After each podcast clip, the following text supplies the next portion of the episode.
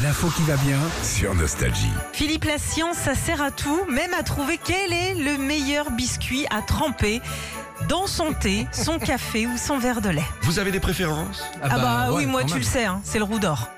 Ah, le roux d'or. Ah, le roux d'or dans le benko, moi c'est... mais je Ah, le peux me- chocolat, là, ouais, d'accord. Oui, le ok. chocolat. Et là, euh, c'est un kiff. Ah là là. Mais il part pas en miettes. euh, Non, mais tu le manges tout de suite, là. Je, Ah. c'est, moi c'est... Tu trempes, toi hein Ah non, je trempe pas, je déteste quand il y a un- ne serait-ce qu'un petit bout qui, tr- qui tombe dedans, je déteste ça. Ah, Ah, je peux pas.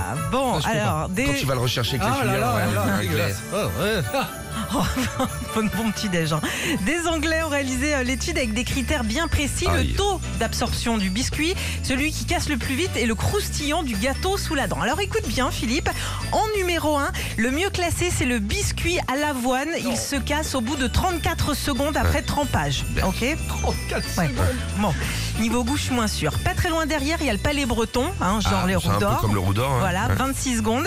Et puis loin derrière, euh, les palais bretons, il y a les petits beurres avec un cassage au Ah. bout de 10 secondes. Oui, oui, le petit beurre, il va vite dans Le le truc. petit hein. Ouais, beurre, ouais, ouais. mais en tout cas, il est mieux classé que le boudoir parce que tu trempes ton boudoir, il se dissout au bout de 4 secondes. Voilà.